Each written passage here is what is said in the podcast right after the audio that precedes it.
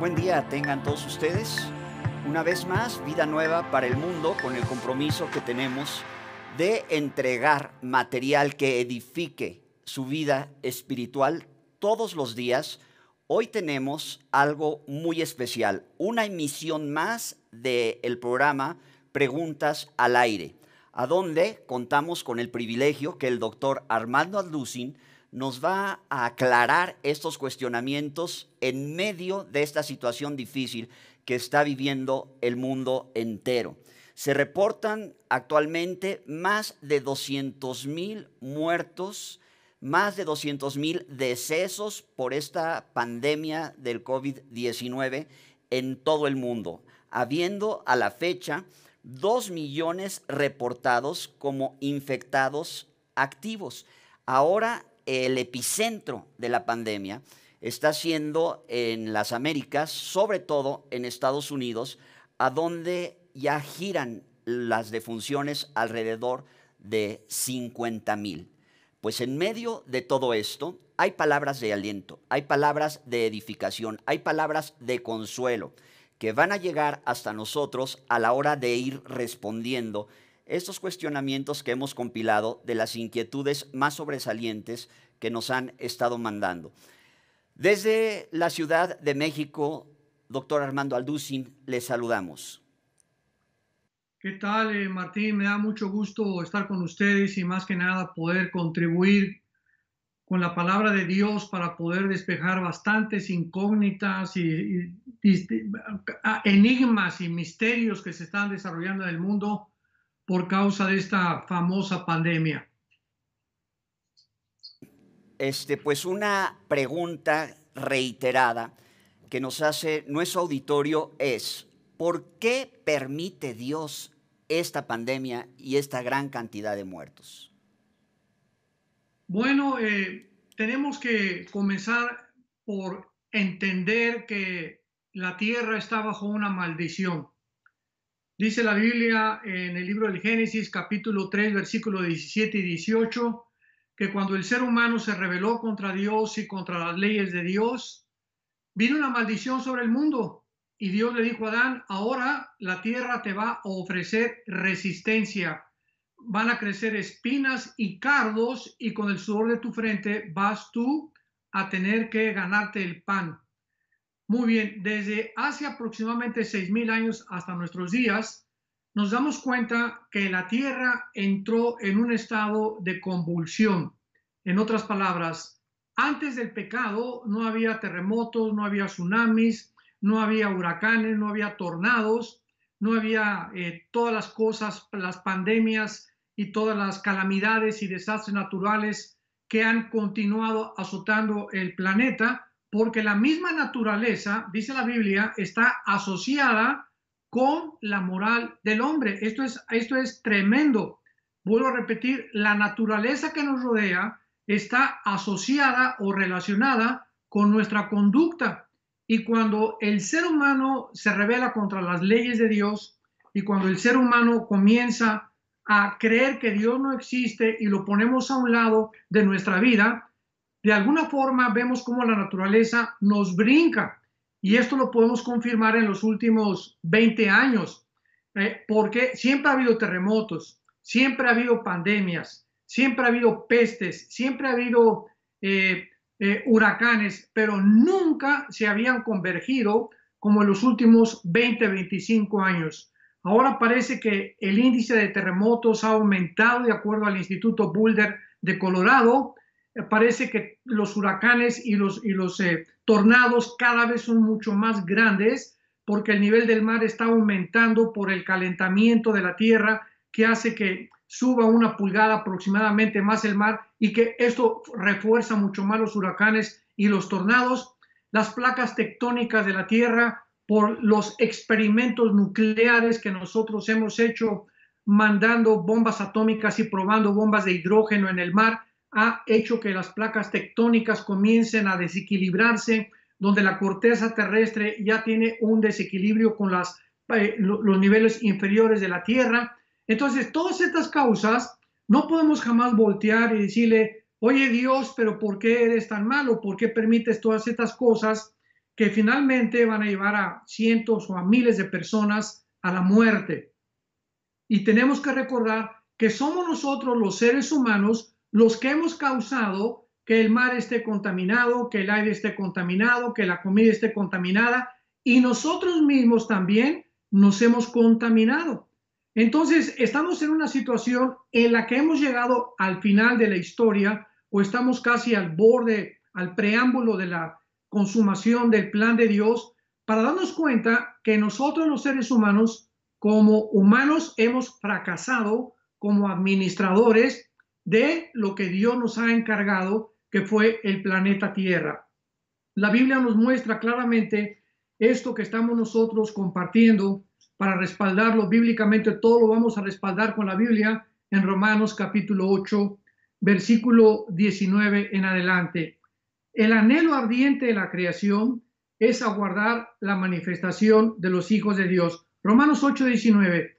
El anhelo ardiente de la creación, o sea, es increíble que las plantas, los vegetales, el mundo, los, los animales marinos, terrestres, las aves, de alguna manera están esperando, ¿qué cosa?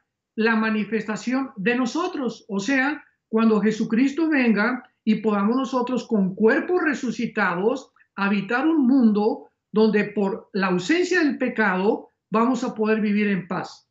Y dice el versículo 20, la creación fue sujetada a vanidad, no por su propia voluntad, sino por causa del que la sujetó en esperanza. Porque también la creación misma fue libertada de la esclavitud de corrupción a la libertad gloriosa de los hijos de Dios. Pero sabemos que la creación gime a una y a una está con dolores de parto. Hagan de cuenta que una mujer cuando ya se acercan los nueve meses de la concepción, eh, perdón, día del, de, donde el niño va a salir a el nuevo mundo, la mujer comienza y se precipita con sus dolores. Viene, se le rompe la fuente, etcétera, etcétera, pero cada vez van aumentando y siendo más fuertes los dolores hasta que viene la nueva creación. La Biblia compara eh, los dolores de parto de una mujer con los dolores de parto que estamos nosotros experimentando actualmente y como han aumentado y se han precipitado y se han convergido más y más y más estas señales, nos damos cuenta que está a punto de surgir la nueva creación, la manifestación de nosotros cuando seamos resucitados y Cristo regrese al mundo. Y finalmente dice el versículo 23, y no solo ella, sino que también nosotros gemimos, que tenemos las primicias del Espíritu, gemimos dentro de nosotros mismos esperando la adopción, la redención de nuestro cuerpo. Mientras Jesucristo regresa, el mundo va a aumentar en sus dolores, dolores de partos, comparados a los dolores de una mujer, repito, y nosotros también vamos a experimentar estos dolores porque formamos partes de la creación.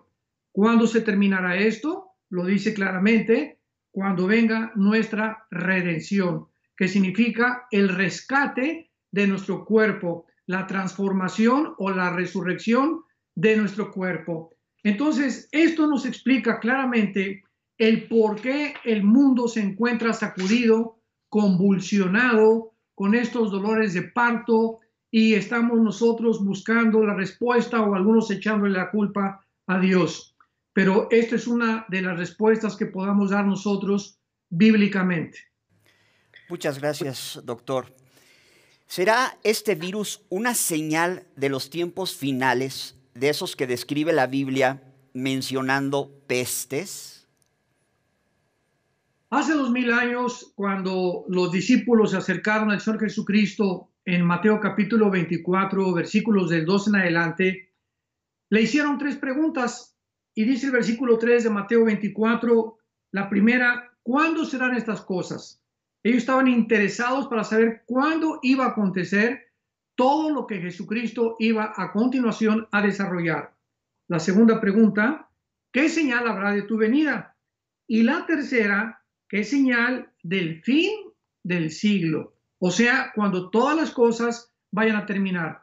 Cristo comienza eh, esta, esta, esta conversación y dando respuesta a estas interrogantes, mostrando en primer lugar en el versículo 6 que oiremos de guerras y rumores de guerras, o sea, toda la historia ha estado llena de guerras. Dice el Instituto para la Paz en Suecia y Estocolmo que eh, han habido 25 años de paz nada más en casi 6.000 años de guerras.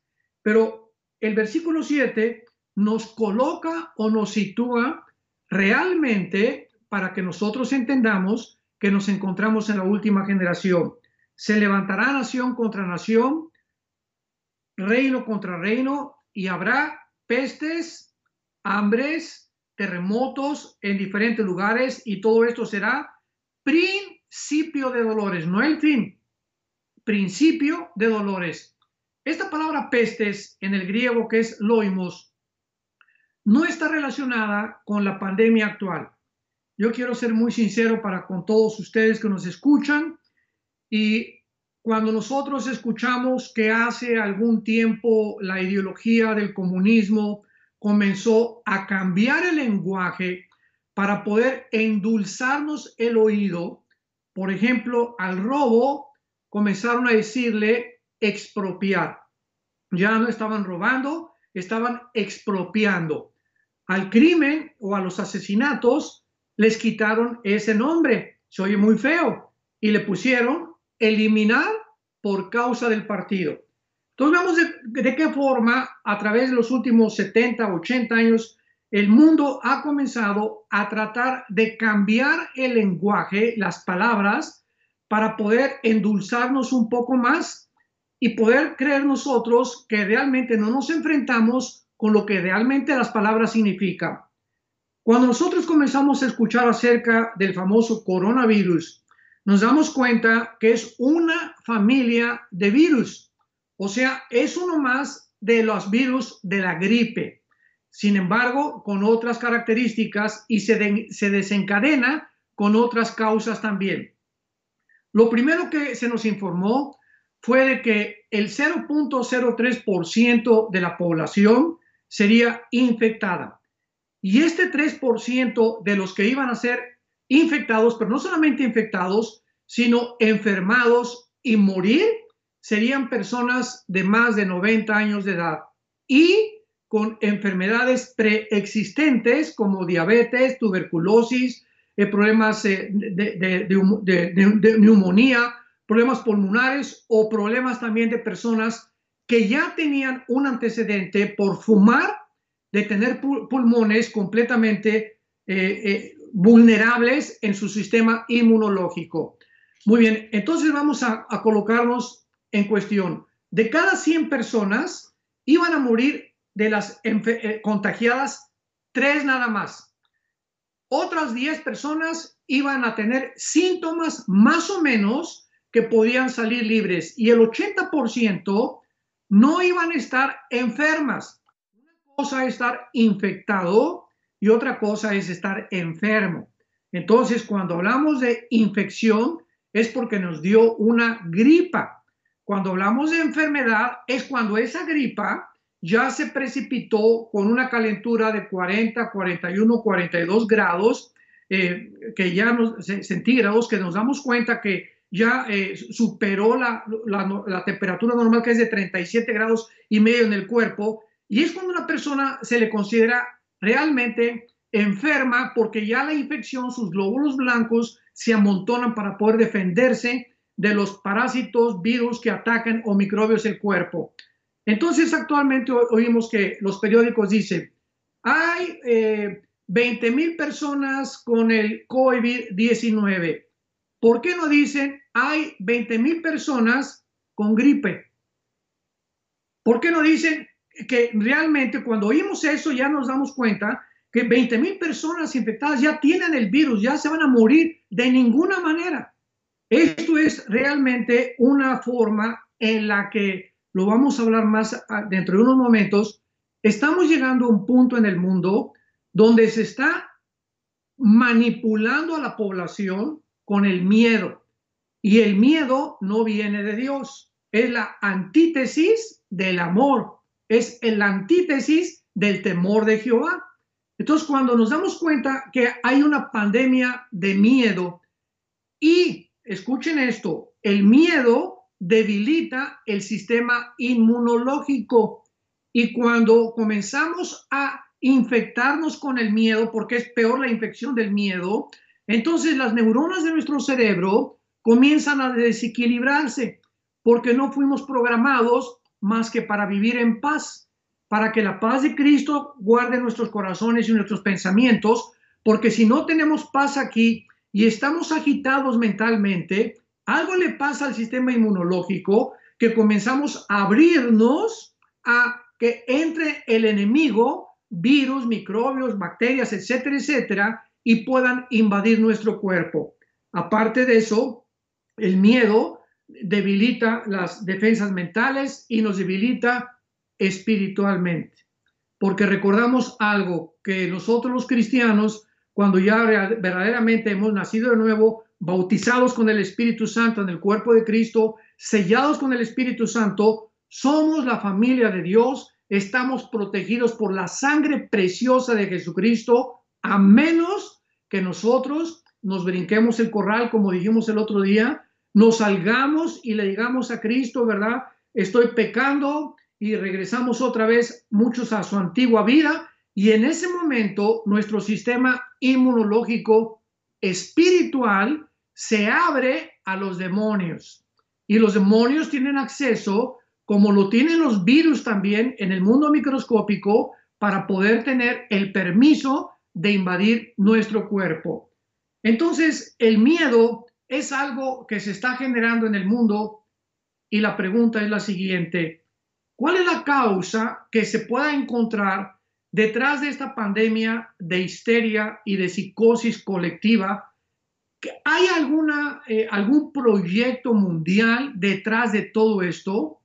O realmente preguntémonos, porque tenemos mente y somos seres racionales, ¿vamos a dejar de oír tantas noticias muertos y muertos y muertos y muertos y muertos y nunca nos hablan de las personas que fueron sanadas o de que de eh, 10 mil muertos solamente, de 10 mil personas infectadas se murieron solamente 100 y aumentan completamente las, las condiciones y nos mencionan también de que todas esas personas que murieron, como ahora se está descubriendo en Italia, que la mayor parte no murieron del COVID-19, que tenían problemas de, coagulación infectada, de una, eh, no tenían anticoagulantes en su cuerpo eh, normales que pudieran haberlos defendido y murieron de problemas cardiovasculares, etcétera, etcétera. Pero no fue el virus del COVID-19 el que los mató.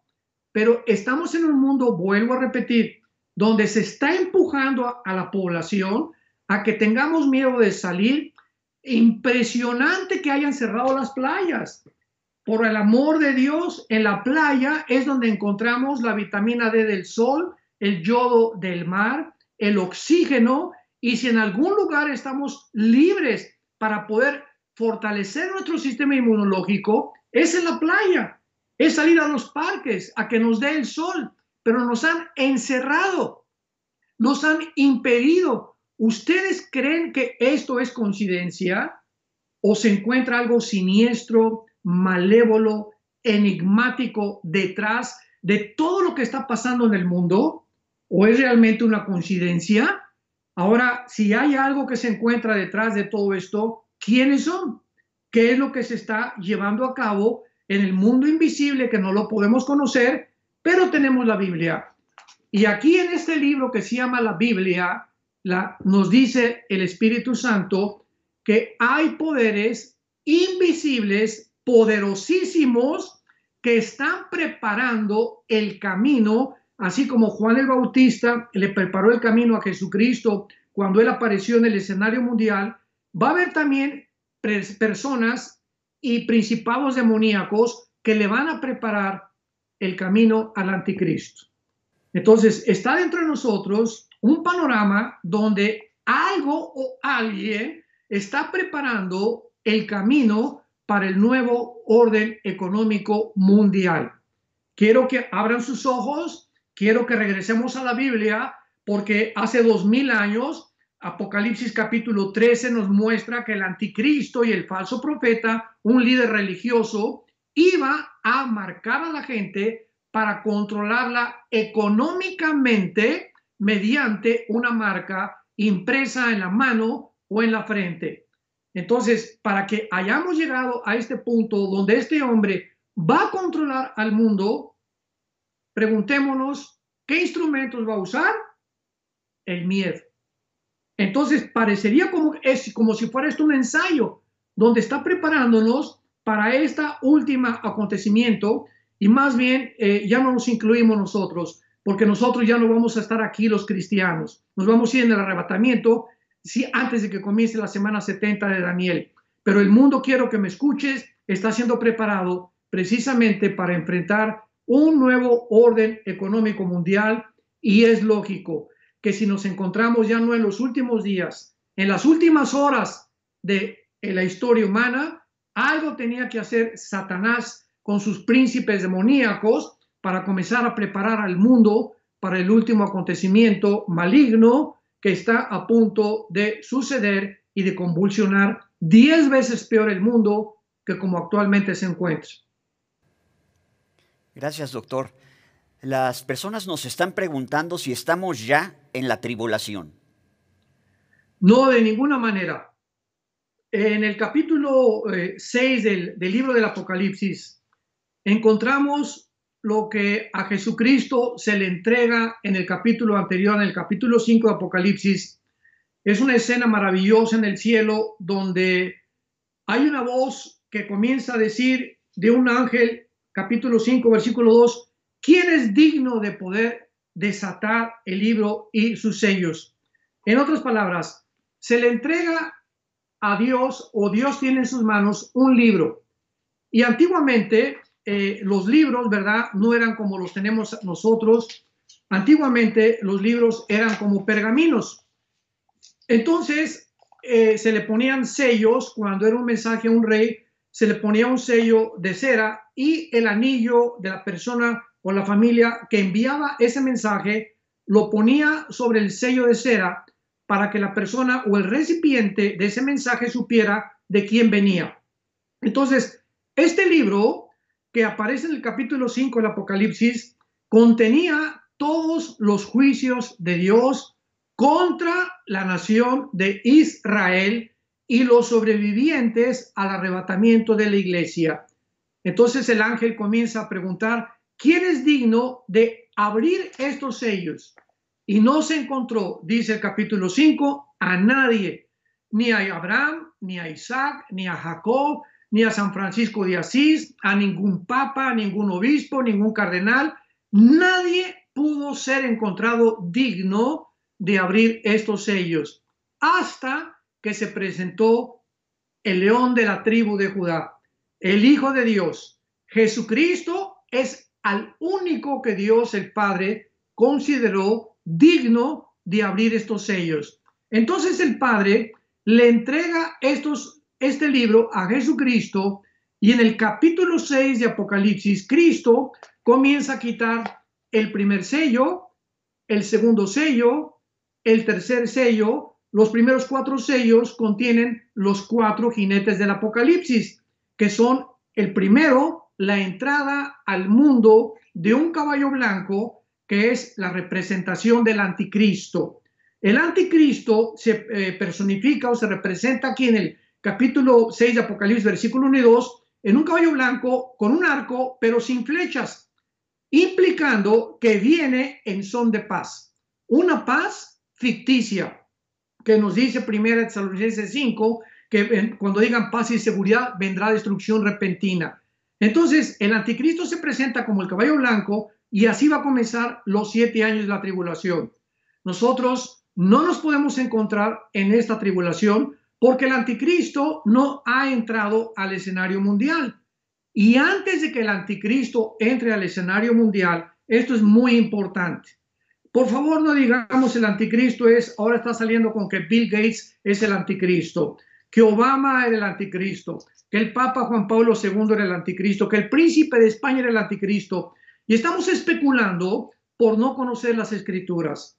La Biblia nos muestra sin ningún lugar a dudas en el capítulo 7 del libro de Daniel que antes de que el anticristo salga o surja al escenario mundial, se van a formar 10 naciones que provendrán del antiguo imperio romano. Y el antiguo imperio romano gobernó pues Europa, el norte de África y también parte del Medio Oriente. Entonces el anticristo va a surgir de alguno de los territorios que ocuparon el gobierno romano.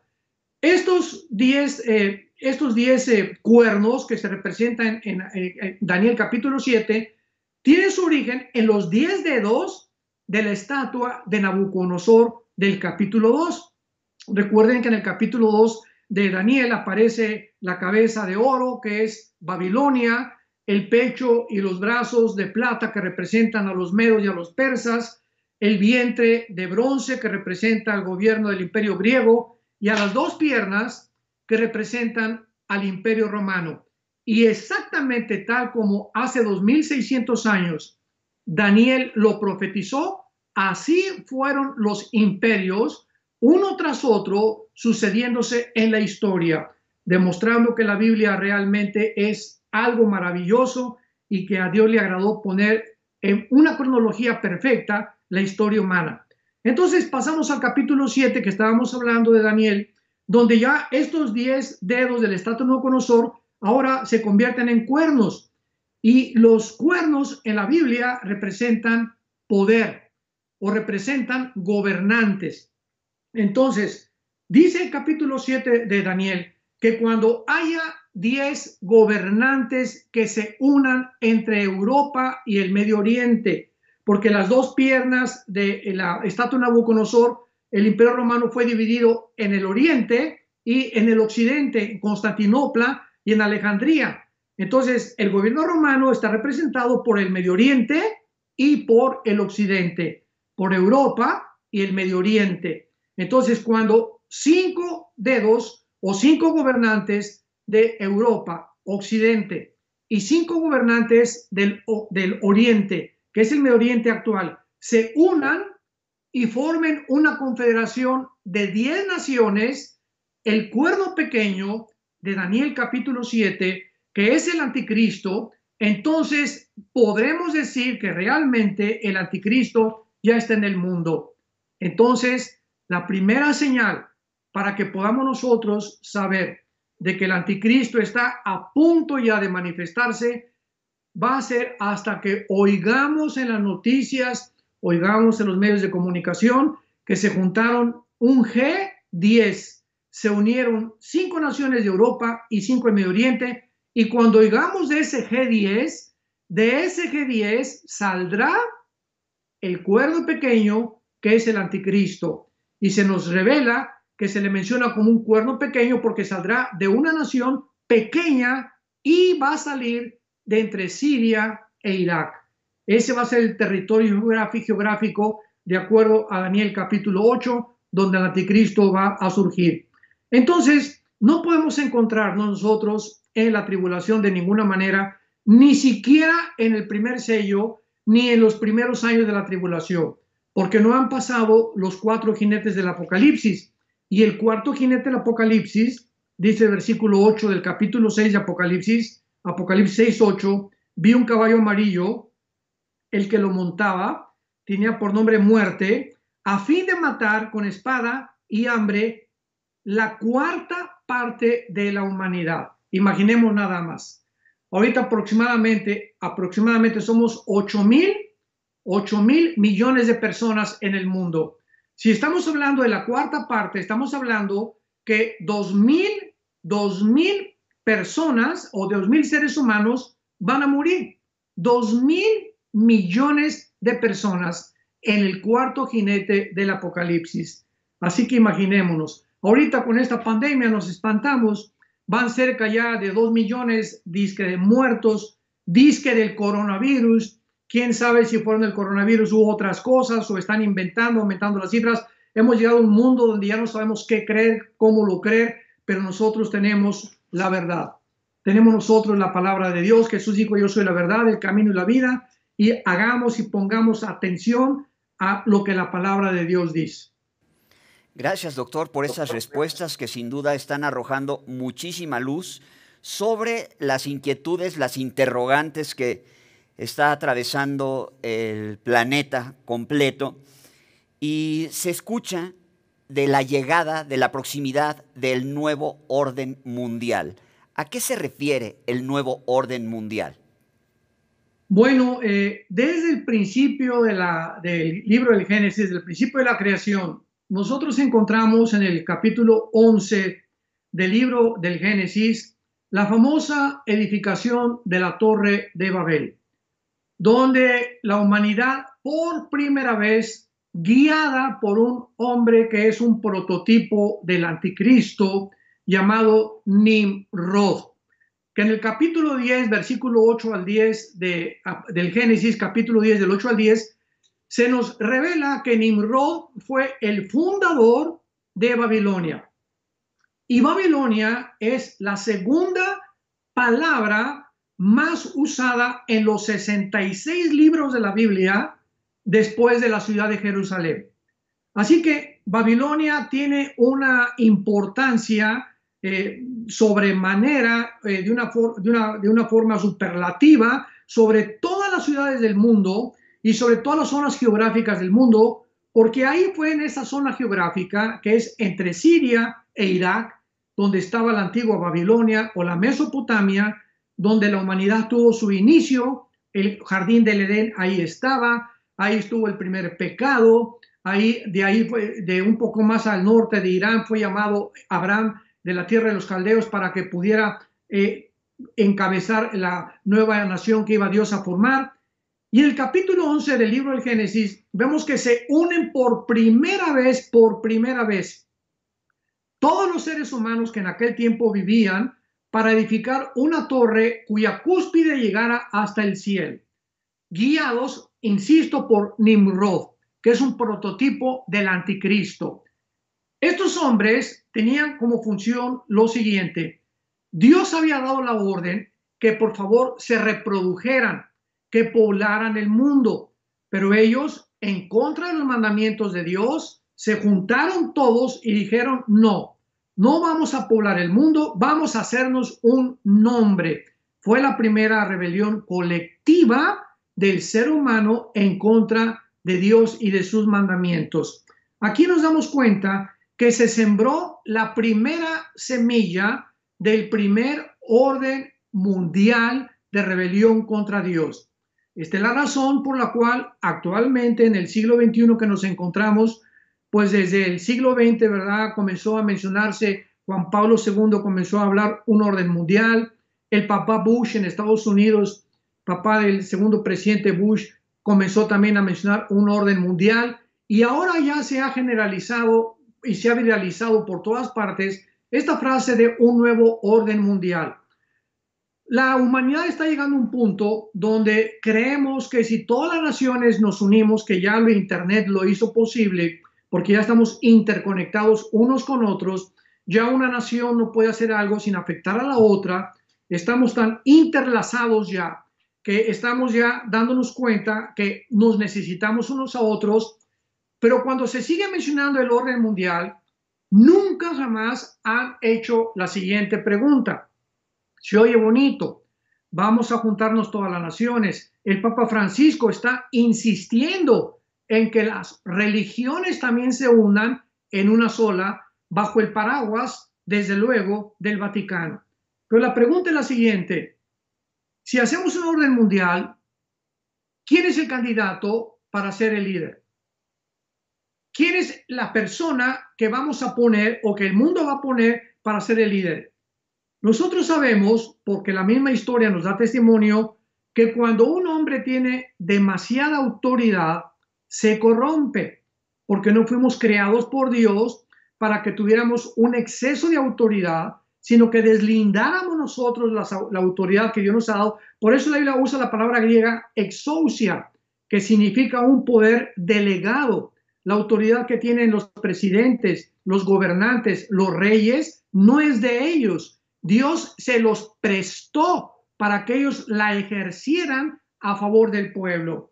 pero el pecado humano ha hecho que todas las personas que reciben autoridad, demasiado poder, cuando ya no hay nadie que me diga qué es lo que estoy haciendo, ya nadie me vigila, ya me aislé completamente y ahora yo soy soberano como ser humano, en ese momento nos hemos convertido en dioses. Y cuando el ser humano llega a ese punto, es a donde el anticristo va a surgir. Entonces, qué triste que la historia nos enseñe que el hombre no aprende de la historia y que este orden mundial va a ser el último esfuerzo utópico donde el ser humano, creyendo que al juntarnos todas las naciones y formar un solo gobierno, una sola economía, un solo ejército, podremos resolver nuestros problemas, lo cual lo va a empeorar de acuerdo a las sagradas escrituras. Muy bien, entonces concluimos que todas estas cosas están contempladas, están mencionadas de alguna manera ya en las escrituras desde hace miles de años y ahorita nos preguntan que hacia dónde se dirige la agenda globalista. Bueno, ahorita vuelvo a repetir, hace algunos minutos estábamos compartiendo que si hay alguna agenda o algún proyecto detrás de todo lo que está pasando, de esta pandemia, historia, psicosis colectiva del mundo, que no es coincidencia, ¿verdad? Y que además eh, se han manejado muchas teorías de conspiración, algunas exageradas, algunas otras no, pero la más apegada a la Biblia es precisamente de que si realmente vamos a acercarnos al punto bíblico donde va a resurgir eh, las naciones como en la Torre de Babel para juntarse todas y hacernos un solo nombre, pues esto es un ensayo maravilloso que el enemigo ha, preparado, en inglés le llaman rehearsal, o una preparación cuando los actores suben a, a una obra de teatro, hay ensayos antes y ya que ensayaron lo suficiente, se presentan ante el público. Entonces, me parece que esto es un ensayo de los poderes de las tinieblas que están preparando al mundo a través del miedo. Porque sabemos que no hay forma más fácil de controlar a la población más que a través del miedo. El momento en que a través del miedo se comienza a controlar a la población es cuando se le puede manipular, cuando se puede hacer lo que sea con ella. Entonces, ¿a dónde nos acercamos o en qué punto estamos? Estamos acercándonos precipitadamente, de una rapidez impresionante al cumplimiento de las profecías bíblicas. No cabe duda que todo esto se va a cumplir, se va a llegar a formar el nuevo orden económico mundial, el anticristo va a surgir para traer todas las soluciones de las pandemias, que si vacunas, que si no vacunas, que cuál eh, sistema de gobierno, qué ideología se va a implementar, etcétera, etcétera. Y por su mente sobrenatural, diabólica, porque va a estar poseído por principados satánicos tremendos, dice Apocalipsis capítulo 6, eh, que el, espíritu que salió del abismo eh, entró al anticristo y él es, el anticristo vendrá del abismo. Sabemos que el abismo está en el mar, bíblicamente, porque en Apocalipsis 13 dice, vi una bestia que surgió del mar, y en el capítulo 11 dice que surgió del abismo. Entonces el abismo como consecuencia se encuentra en el fondo del mar, ahí está el abismo, y así lo dice el Nuevo Testamento también. El anticristo va con esos poderes a convencer al mundo. Entonces, ¿qué cosa es lo que el anticristo va a comenzar a, proclamar, verdad? Creo que antes de que el anticristo surja, va a haber una guerra que vamos nosotros los cristianos a estar todavía. Toda esta crisis actualmente de la pandemia, eh, de la psicosis y de la historia y de la histeria colectiva que estamos presenciando, ha llevado a que toda la clase media, la clase media, la clase alta está aquí, la clase media está aquí, la clase baja está aquí. Estoy hablando económicamente. Entonces, la clase alta es la clase de los billonarios o millonarios, la clase media y la clase baja. La clase media está siendo derribada ante nuestros ojos. Todas aquellas empresas pequeñas, todos los que querían emprender un negocio en esta época, comerciantes, todas aquellas personas que no han podido llegar a la clase alta, o sea, a volverse millonarios y que están con mucho esfuerzo tratando de lograr empresas, están siendo derribadas, están siendo aplastadas por el desempleo. Y ahorita, cuando pase todo esto, ¿quiénes van a sobrevivir? Pues los que están hasta arriba, los millonarios. Cuando el señor Rothschild en Europa fundó la banca, hace dos, siglos, eh, eh, más o menos, eh, él dijo lo siguiente, dame el poder económico y yo te doy el control del mundo. Entonces, si el anticristo va a controlar económicamente al mundo, ¿cómo puede controlar a un mundo donde no se puede controlar? Entonces, se están juntando familias y quiero decir lo siguiente, no estamos hablando de gobiernos específicamente, hay grupos de familias que me reservo el nombre, que no puedo públicamente mencionarlas, ¿verdad? Que están de alguna manera tratando de provocar esta crisis económica para de alguna forma llegar a un control de los mismos gobiernos para poder implantar el gobierno mundial, la agenda del nuevo orden económico internacional y poder controlar de esta manera a la población. Entonces, estamos en un mundo muy conflictivo donde hay muchas eh, eh, falsas eh, respuestas, estamos bombardeados en el Internet y en las redes sociales por tantas mentiras, que si esto, que aquello, por aquí, por allá, pero casi nadie viene a las Sagradas Escrituras para darnos cuenta que aquí tenemos la palabra profética más segura, a la cual haríamos bien en estar atentos como una antorcha que brilla en lugar oscuro. Muchas gracias, doctor. Dentro de este panorama profético, ¿en qué parte nos encontramos actualmente? Creo eh, sinceramente que nos encontramos en el principio de los dolores que Cristo mencionó en Mateo 24, de 3 al 8, en el principio de los dolores. ¿Cómo puedo yo respaldar lo que estoy diciendo bíblicamente? En 1948, el 14 de mayo, se llevó a cabo el evento más milagroso de la historia de la sociología que el ser humano ha contemplado durante los últimos seis mil años. ¿A qué me estoy refiriendo? Muy pocas personas conocen la historia de la nación de Israel. Cuando nosotros venimos a la Biblia, nos damos cuenta que al principio de la creación, pues comienza Dios con un hombre llamado Abraham, Génesis capítulo 12, para formar una familia alrededor de él, que se forma un patriarcado. Del patriarcado se forma ya un estado controlado por un patriarca y de los estados vinieron los gobiernos. Entonces, es lógico que si no había seres humanos en el mundo, comenzara Dios con un hombre, con una familia, con un patriarca, con un estado y con un gobierno. Muy bien. Cuando nosotros vamos adelantando a través de la historia, nos damos cuenta que Dios escoge a una nación soberanamente que se llaman los judíos, o sea, la nación actual que ocupa uno de los puntos geográficos más pequeñitos de toda la geografía de las naciones del mundo. El tamaño de la nación de Israel es el tamaño del estado en Estados Unidos de Norteamérica de Nueva Jersey.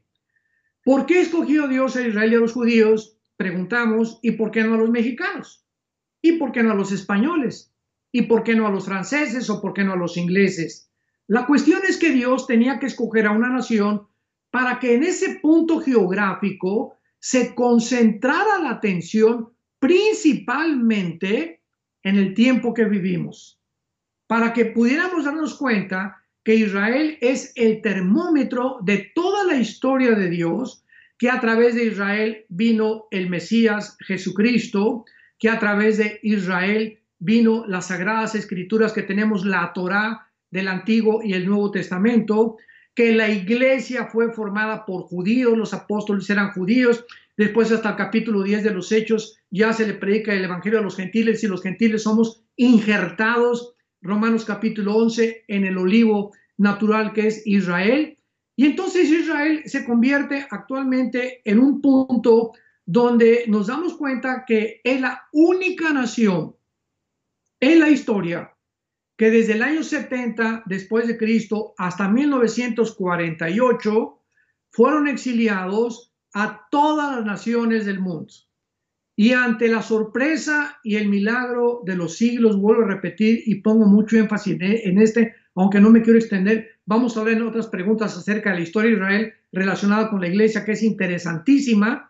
Pero Israel, el 14 de mayo del 48, de casi después de 1900 años de estar en todas las naciones, donde las naciones pudieron haber, haberlas podido absorber en su lenguaje, en su cultura, en su religión, y no pudieron perder eso, se reúnen después de la Segunda Guerra Mundial, cuando los nazis quisieron exterminar a la raza judía y no lo pudieron hacer ante los ojos del mundo, casi un millón de judíos se reúnen en el Estado libre y soberano de Israel. Menciona esto porque a partir de 1948 Cristo contó una parábola en Mateo 24 que ya hemos mencionado sobre la higuera. La higuera es un árbol que da higos, desde luego, y nos damos cuenta que Israel es uno de los símbolos de la higuera. Otro símbolo de Israel es el olivo. Y así tenemos diferentes árboles que representan al Israel nacional y al Israel espiritual. Entonces, en 1948, cuando parecía que ya Dios se había olvidado de Israel, y cuando hubo más, muchas herejías eh, dentro del cristianismo que comenzaron a inventar que el Israel somos nosotros los cristianos y que ya Dios no tiene que ver nada con ellos y que nosotros ocupamos el lugar de ellos, que se llama la teología del reemplazo, que es una herejía, porque Romanos 9, 10 y 11 nos habla que Dios no ha terminado con los judíos. Dios en el 48 voltea los ojos y ante nosotros la iglesia y nos dice, no me he olvidado de ellos. Y si voltea hace, ahorita estamos cerca de 73, 74 años, de 1948 nuestros días, si voltea a ellos y los he regresado a su tierra y nacionalmente han recuperado otra vez su identidad nacional, quiero decirles que ahora el próximo paso es Jerusalén. Y en 1967, en la Guerra de los Seis Días, el general Moshe Dayan, que encabezó la guerra contra cinco naciones árabes, que quisieron aplastar a Israel, recuperaron la ciudad de Jerusalén. Lo tuvieron que devolver la mitad por la presión de las Naciones Unidas y para que los musulmanes con la mezquita de Omar no pudieran desatar otra guerra. Y después ya el presidente Trump hace dos años acaba de decretar que ahora Jerusalén es la capital de Israel y que la embajada americana va a estar en Jerusalén. Entonces, estos, estas señales nos indican que estamos acercándonos porque si Israel no hubiera regresado en el 48, no se podría cumplir la persecución del anticristo contra quiénes. ¿A quiénes va a perseguir el anticristo? A los judíos. Eh, ¿Por qué se habla de la reconstrucción del tercer templo? Si los judíos no estuvieran en su tierra, el templo no podía ser reconstruido. Entonces, todo esto tenía que cumplirse, que Israel regresara para que se cumpliera el anticristo, la semana 70 de Daniel, el templo de los judíos, etcétera, etcétera, y culminamos con las guerras entre una nación contra otra nación, que por primera vez en la historia en, el siglo XX, las primeras dos guerras mundiales se llevan a cabo, cumpliendo lo que Cristo dijo en Mateo 24, estoy respaldando lo que mencioné, ¿por qué nos encontramos realmente en la última generación? Porque él dijo, versículo 8, capítulo 24, todo esto será principio de dolores. Entonces, estamos cada día acercándonos más y más y más. Recordamos a la mujer con los dolores que tiene de parto. Los dolores van a ser cada vez más intensos hasta que llegue el bebé, que somos la nueva creación, que vamos a poblar este mundo en un futuro muy, pero muy cercano. Muchas gracias. Qué bueno que estamos teniendo esta información pues para estar preparados y edificados para enfrentar lo que, lo que viene. Doctor Alducin, ya para finalizar, usted mencionó que hay muchos ya, miles o millones de personas sin empleo.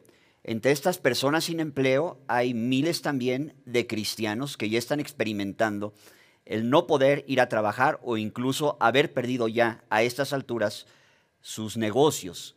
¿Qué podemos decirle a estas personas que se han quedado sin empleo? Bueno, lo primero, muy buena pregunta y qué bueno que podemos culminar con esto. Tenemos que, tenemos que recordar que todos los cristianos, sin ninguna excepción, nuestra fe tiene que ser probada. Dice 1 Pedro capítulo 1 que es mucho más preciosa que el oro fino y si es necesario tenga que ser probada. ¿Por qué la fe tiene que ser probada? Porque es bajo presión cuando nosotros manifestamos el calibre de lo que estamos hechos. No es hasta que somos perseguidos por la familia, por ejemplo, oye, me dijeron que tú eras cristiano, es cierto que ya cambiaste de religión, y si tú cedes ante esta pruebita chiquita que son las primeras que nos llega y contestas a tu familia, bueno, sí, bueno, realmente no soy como los fanáticos, ¿eh? ni como los aleluyas tampoco, ni etcétera, etcétera, y comienzas a avergonzarte realmente de que eres cristiano, la primera prueba de la fe la reprobaste. Quiero decirte que, te digo bíblicamente, no eres cristiano, porque la fe tiene que ser probada bajo el fuego. Y cuando resistimos la persecución, y la crítica de la gente y las calumnias de la gente y nos mantenemos incolumnes, firmes en nuestras convicciones, ¿sabes por qué? Porque Dios no nos ha dado espíritu de temor, nos ha dado espíritu de valor, de poder y de control y, dominio propio.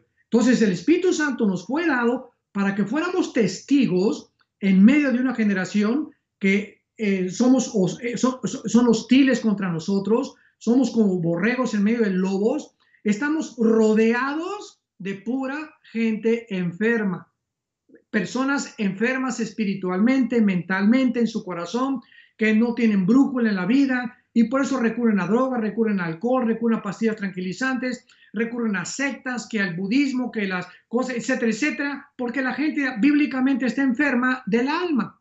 Entonces, nuestra fe tiene que ser probada. Y yo pienso con todo lo que hemos dicho anteriormente, que si estamos realmente tan cerca como la Biblia menciona de la última generación, pues entonces esta es una de las más grandes pruebas de fuego a la que estamos siendo sometidos. Dice en Deuteronomio capítulo 8 que cuando Dios llamó al pueblo de Israel, que iba a formar la nación de Israel más adelante, pero antes tenían que pasar por 40 años por un desierto sin agua, sin tiendas, sin supermercados, sin la comercial mexicana, sin zapaterías, en fin, en fin, iban a probar durante 40 años que no existiendo las necesidades básicas de la vida, que son la comida y que son el agua y que son el techo, como dice Mateo capítulo 6 a los discípulos, no se afanen por vuestra vida, que han de vestir, etcétera, etcétera, Dios les iba a demostrar en el desierto el poder que Él tiene para sostenernos cuando no hay nada. Eso es lo que Dios quiere ahorita hacer con nosotros. Nos quiere sostener y mostrarnos que en medio de esta situación en que nos encontramos, donde parece que no hay salida, que por un lado tenemos al mar rojo y atrás a los egipcios persiguiéndonos y nos sentimos arrinconados, ¿qué va a pasar mañana? ¿Qué voy a poder hacer con mi familia? Dios y sus palabras son las siguientes, no hagas nada, estate quieto, ahí tienes el tiempo de orar, si tienes fe, si yo habito dentro de ti, y déjame mostrarte, déjame mostrarte que soy poderoso para hacer que abunde en ti toda gracia, a fin de que teniendo tú todo lo suficiente, en medio de esta pandemia y de esta histeria colectiva y psicosis, yo soy poderoso para sostenerte porque el que da semilla al que siembra y pan al que come, proveerá vuestras alacenas y también aumentará los frutos de nuestra justicia. Pero en Deuteronomio 8, Dios nos da la respuesta de por qué nos prueba. Y dice el versículo 2, te acordarás todo el camino por donde te he traído, Jehová, 40 años en el desierto, para afligirte. Y estamos de alguna manera siendo afligidos nosotros actualmente, ¿verdad? Para ¿Qué cosa dice? Ojalá que tengas ahí tu Biblia abierta para probarte, para saber lo que había en tu corazón. Pregunta, ¿que Dios no sabe lo que hay en nuestro corazón? Claro que sí, Él es omnisciente. Sin embargo, Él quiere que nosotros sepamos qué hay en nuestro corazón. Y es precisamente en estas pruebas donde estamos siendo arrinconados y donde estamos casi, casi experimentando, ¿verdad? Que puede haber la falta de comida o puede haber estas cosas donde estamos manifestando nuestra verdadera condición que tenemos delante de Dios.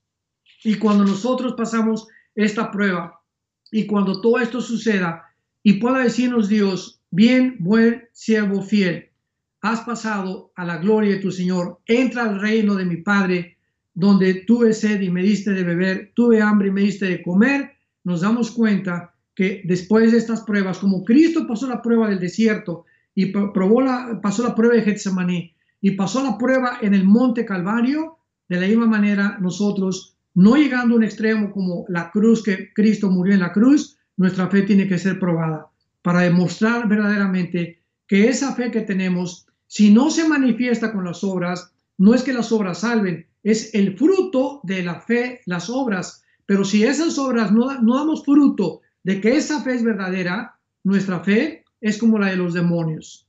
Porque los demonios, dice Santiago 2, también creen, pero y tiemblan, hasta le ganan a muchos que se dicen cristianos, pero no obedecen a Dios. Entonces muchos dirán, Mateo 7, Señor, Señor, hablamos lenguas y recibimos el bautismo del Espíritu Santo, hicimos milagros y echamos demonios y les diré, nunca los conocí. O sea, van a haber millones de personas que se dicen cristianas, que fueron a una iglesia, que fueron a estudios bíblicos y que nunca dieron ninguna evidencia verdadera de que tenían a Dios, ni tampoco las obras que Dios pide que nosotros hagamos. Repito, no para la salvación, sino para mostrar nuestra condición espiritual. Y es lógico también que si no hemos sembrado en el pasado, no esperemos recoger en el presente. Porque dice la Biblia que todo aquello que nosotros hicimos en el pasado, cuando viene el arrepentimiento, tenemos la sangre de Cristo que nos perdona y nos limpia y Él es justo y fiel para perdonarnos y volver a comenzar de nuevo. Y tú tienes ahorita que me escuchas esta oportunidad.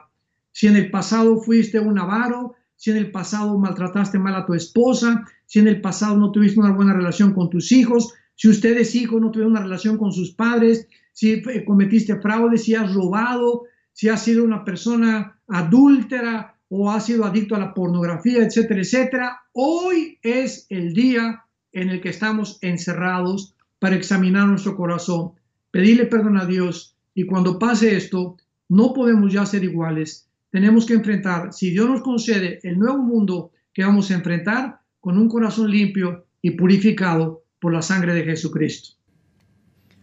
Doctor Alducin, muchísimas gracias. Una vez más, ha sido un privilegio compartir este tiempo a donde realmente todos nosotros hemos recibido estas palabras con base en lo que enseña la santa palabra de Dios, la Biblia, y ha sido verdaderamente un refrigerio para nuestras almas en medio de este tiempo difícil.